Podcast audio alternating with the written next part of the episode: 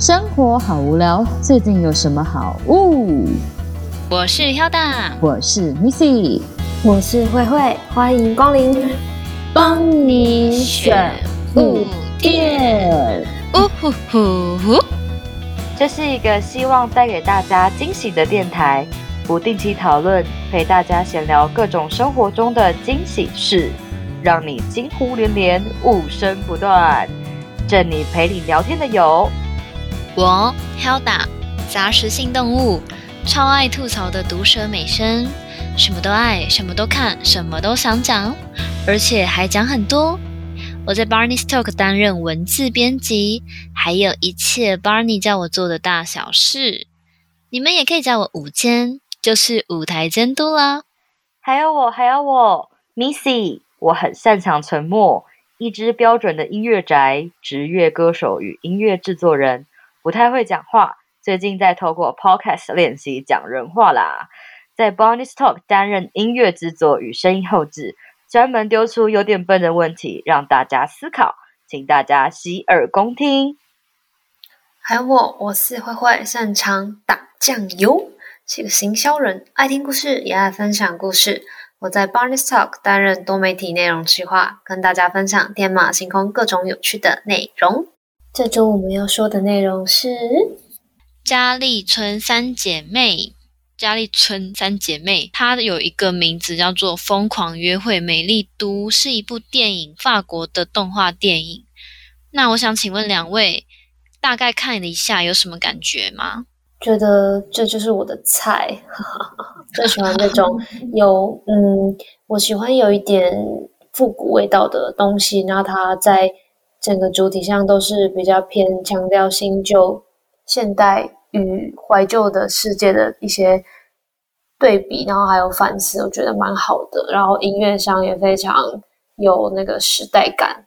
对，讲到音乐的话，我觉得有趣的点就是这整部电影使用的都是有点像 swing 七八零年代的 swing 或是 jazz 的音乐属性，它让我感觉有一种嗯。怀旧，或者是说传统，因为其实 Jazz 有分很多曲风，那它是属于比较早期的爵士的风格，所以它会让我觉得它是一部传统主义者所嗯带领的电影。那因为我自己曾经也在法国就是居住过一段时间，其实我很喜欢，就是很多东西都是。In order，就是它可能，呃，工艺产品会有一定的就是手工的制作的手法，可能很耗时，可能很花时间，但是每每一帧或是每一块砖头都有它特殊的味道。那在看这部电影的时候，会觉得，嗯，这个导演肯定是传统工艺的赞颂者。会有一种蛮疗愈，但是也悲伤的感觉，因为在这部电影一直不断的看见，就是欧洲人的不管是美感或者是食物，甚至于是他们的习惯，都用各种视觉化的方式，不论是丑陋他们的食物化啊，或是让他们做的行为像在行乞一样，都让我觉得有一点悲伤，就是啊，好可惜，我怎么活在二十一世纪？好可惜，我为什么不是生活在同感同感，就是八零或是七零年代那个黄金的年代。好，其实我觉得 Missy 刚刚说的传统主义者这部分，其实从电影的一开始就看得出来了。哦，那这部电影一开始呢，是呃一个奶奶，她抚养是一个小男孩，我们的主角长大，那他的父母应该是意外离世，然后呢，他跟这个小男孩就。在他们的小小的院子里面，小男孩喜欢骑脚踏车。前面呢，就带到说，诶，奶奶跟小男孩开心的生活在这个小屋子。然后前期提要结束了之后呢，镜头就一转，就变成说，村子的上面有飞机经过，开始工厂林立。后来呢，画面也是从呃亮度从亮到暗，最后越来越暗。然后那个那一幕的最后是一个火车铁轨穿过。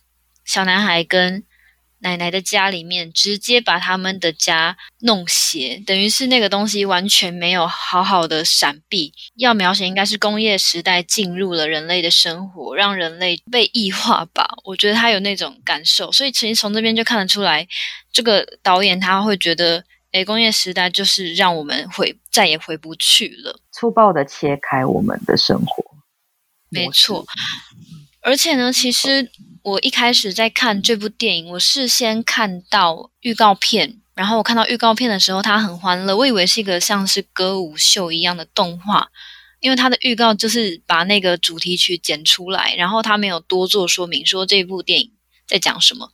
然后我就觉得，哎，我应该是看一个欢乐的电影，进去电影院看。然后结果，其实这部电影它是非常沉，它的前半部是很阴郁的，然后跟我一开始有的那个呃影像的连接，它是完全对不上。所以我一开始还以为我是不是走错场，我以为他他应该要歌舞升平啊，结果不是，因为这个导演他是用很。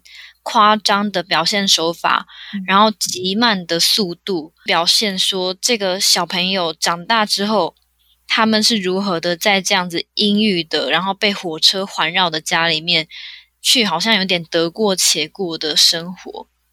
所以我觉得，当然是这个传统主义的东西，在电影越来越后面，我们会看到导演做越来越多欧洲的社会，然后还有美国的社会的一些对比。那。各位有特别喜欢的几个桥段吗？就是在观看的时候很欣赏的桥段。电影最开始，奶奶跟孙子在看电视转播，转播的内容呢，就是佳丽村三姐妹在美国的歌舞剧舞台上面开心的唱歌跳舞，和表演那个我们熟悉的噔噔噔噔噔噔噔，这一段音乐。然后呢，孙子两个呃，祖孙两个很开心的在享受。那时间慢慢推移，时间好过了好几年之后，孙子也长大成人，奶奶也渐渐老了。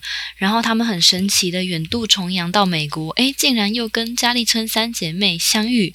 那老的佳丽村三姐妹已经没办法继续跳舞了，但是他们还是在舞台上继续做表演。但是他们这次表演用的方法，诶，跟以前完全的不一样哦。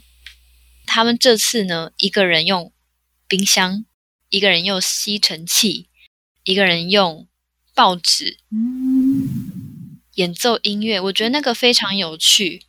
我就是说，maybe 大家觉得他们是过气，但是他们还是可以用他们的过气去演奏出属于他们的音乐。我觉得那边很棒。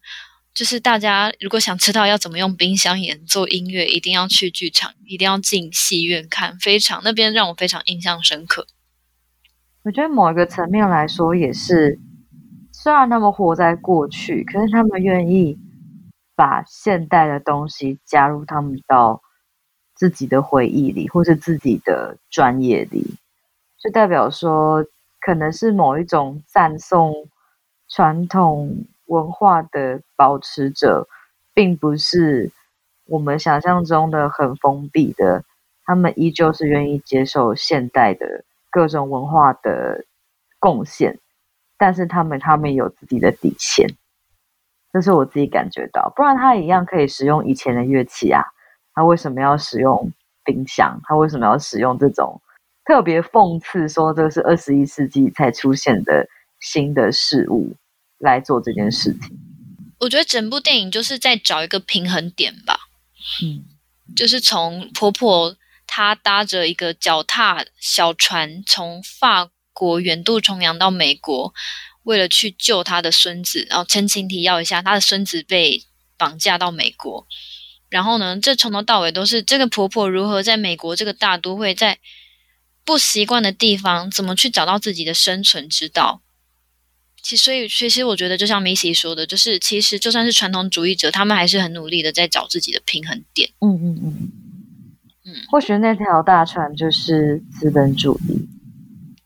其实我觉得就是，而且他把它就是画的特别崎岖，也会让我感觉到所谓所谓的美国梦那个 big dream 的感觉，特别的高又特别的对，特别的高耸又特别窄，容不下太多人。会不会觉得呢？我觉得。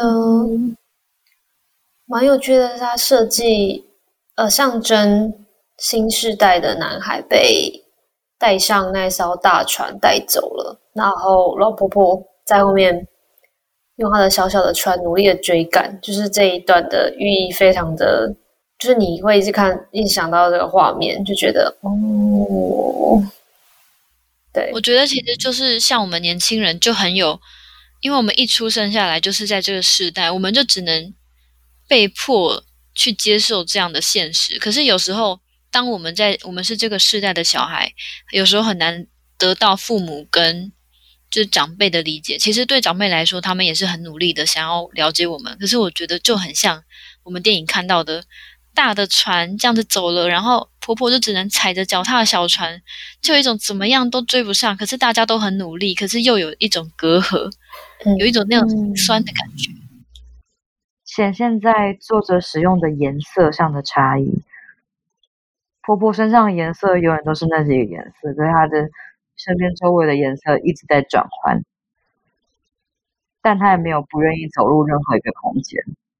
我觉得这也是色彩学上面让我感觉到导演很用心也很讽刺的部分。其实，如果各位进电影院看，就会看到导演用了非常多比喻。呃，隐喻法一些符号去象征导演他想讲的很多事情，都是很小的事情。但是如果你一个一个有看到有挑出来的话，我觉得是可以让人有了然于心，或是会心一笑的那样的效果。很多彩蛋吧，我觉得。我最喜欢的暗喻的手法是奶奶第一次到就是美国。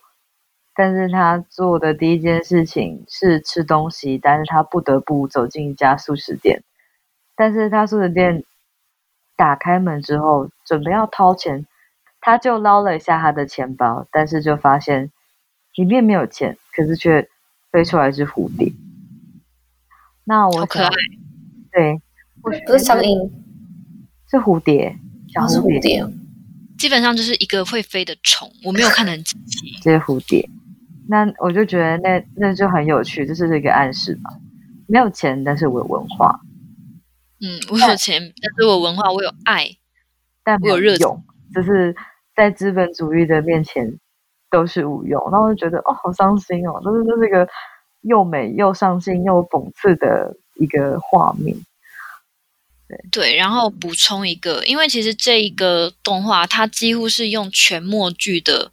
方式去表演，所以这也是跟我们一般看动画的观影体验很不一样的地方。因为它是用默剧，所以它可以把所有的表达表现都开到极致。然后呢，当你已经习惯它是全部默剧这样子的手法之后，它竟然在刚刚 Missy 说的那个吃汉堡的地方出现了非常少见的台词，而且那句台词超级无关紧要，就说。那句台词是英文，他说 “No money for burger”，然后就把婆婆跟狗赶出去。哦，其实我一开始看的时候觉得这句话很无关紧要，可是现在再回头过来看，我觉得这就是导演想讲的，就是你在资本主义的面前，你没有钱就是什么都不是。他就把这样子的一个。因为我觉得台词应该是很重要的东西，既然你前面都没有，你现你现在出现的一定是有必要才会放在这里。不好意思，因为我是学剧场的，就是剧场就是这样子，可能电影也是，一定是有重要的东西，你才会把之前没有用的元素用在这边。对，然后刚刚 Missy 这样讲，我就觉得，诶，其实这句话放在这边是蛮有道理的。我觉得或许他想表达的就是。在资本主义的面前，任何事情都不重要，付钱才是最重要。所以他故意把所有的人讲的话都用默剧形式表达，因为资本主义不需要听到那些话。可是如果你没有钱，资本主义就非常介意，所以他就刻意的在那里只给了那么一句话，就是 “No money, no burger”。所以我觉得他的他的逻辑是非常讽刺，但是很精准的。嗯。对，其实他不是只有那一句话，但是就是很少，嗯，很少。嗯，但是我记得，对你这样讲，我想起来，那个奶奶在租脚踏船的时候，那个出租的人租东西给奶奶的人也有讲话，而且他也是讲钱，他也是讲说，嗯，一个小时几分钱这样子。对，所以资本主义就是标价，然后义务，That's all。对。哦，我想我好奇，就是你们觉得他黑手党都要长得很像方块的意思是什么？就他都壮壮的形象吗？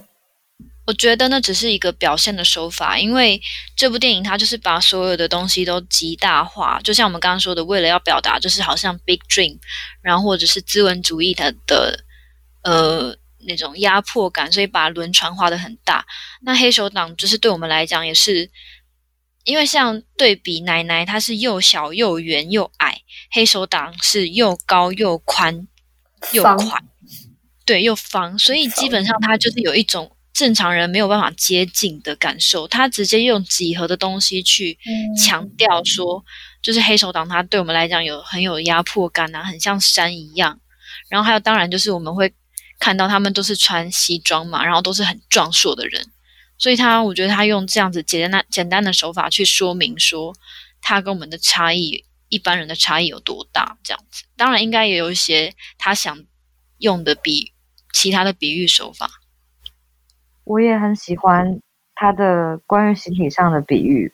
我有特别的 catch my eyes 的例子，就是当导演在决定自由女神的画像，他却是让自由女神非常的肥胖，然后手上手中还拿着汉堡和冰淇淋，然后就觉得他是一个非常讨厌资本主义的导演。然后因为肥胖其实象征就是文化。文化上的堕落或者是不自知，然后他在这种地方下了一个很明确的暗示，我就觉得，其实小时候在看《自由女神》的时候，就会觉得很突兀。我不知道大家会有这种感觉，就是它明明就是一个古迹才会出现的颜色，但是它的后面就是林立的，就是一大堆跟它配色不相干的水泥建筑。然后，终于有人有跟我一样的感受，甚至更夸张化，就是自由女神的心态。我就觉得，对于我们这种已经长期生活在资本主义，已经到发展到变成厌世的青年来讲，是一件很舒压的事情。对，某种程度上，前面看这部电影以为是某种压抑的人性片，但是看到后面有一些。类似警匪追逐的部分，后来又渐渐变爽片，所以我觉得这部片很有趣。你就是会观影的那个感受会非常的大不同。就像这个导演一直很想讲欧洲跟美国的对比，然后古典跟现代创新，对古典跟现代的对比，就是观影的感受也是阴郁跟哎爽。所以我真的觉得这部片真的很有价看的价值。就是你跟跟你一般的想象中的动画片都不一样。我们预想中的，譬如说大家已经很喜欢的，我也很喜欢，就是日本的那些很多台词，然后把声优的魅力开到最大，然后有时候甚至是用台词推动剧情的，这种都不一样。它完全就是动机一直去推动，一直推动，我觉得真的很精彩。就是它不是一部只需要看一遍就懂的。动画，它是一部，你看第一遍是一个感觉，看第二遍是另外一种感觉，看第三遍又是另外一种感觉。你发现它埋的梗越多，你就会越来越舒压的一部作品。我觉得它就是艺术作品。对，它是啊，它真的是艺术作品，而且我也很喜欢它，就是奶奶救孙子这样子的角色设定。他不是爸爸妈妈救小孩，然后或者是老师什么。我们一般人会觉得应该要救救小孩的，而是把社会中我们认为最柔弱的地方，甚至这个奶奶呢，她并不是一个身体很健全的奶奶，她其实是跛脚的哦。就是如果我们看画面会发现，奶奶穿的鞋子的高度不一样，因为奶奶掰咖，所以她有一只脚的鞋跟特别高。然后呢，可是这个我们一般觉得应该是要 superhero，然后。Superhero 听起来超台，Superhero，然后来救，对，营救，你知道这个动作的事情，却是我们觉得最柔弱的人。可是他最后，他击倒黑帮的方法，竟然也是他的那个掰咖的鞋跟，让他打败了黑社会。就是我觉得里面可以玩味的地方很多。旧的东西真的就没有用吗？是不是我们应该再重新来看一下？它其实有很多很不错的地方，用途只是我们没想到而已，没有发现而已。我就觉得，你就是这件事情又是形成，就是新的这件事情又是形成了一个新的对比。你以为它是一个黑黑旧旧阴郁的电影，但实际上它这个角色的设定。却让人家觉得有希望。哦，对，我觉得看着奶奶，真的那个奶奶，我们不是都会说暖男吗？嗯，她是个暖奶，暖奶，暖奶，对，很可爱。对，他是暖奶，你看着暖奶，你就会觉得天哪，他那么努力，而且他又对全世界的人，他对谁都很亲切，然后想对每一个人好，可是又不会就是自大。也不会妄自菲薄，他觉得他自己做得到，他就是会做，不会说啊，我做不到，放弃，孙子掰，不会。所以我真的觉得看这部电影非常棒，请大家一定要进电影院观赏，好吗？他 答应我，但是我有一个另一个想法是，就是他的孙子就一直被一直被传统的思想所绑架。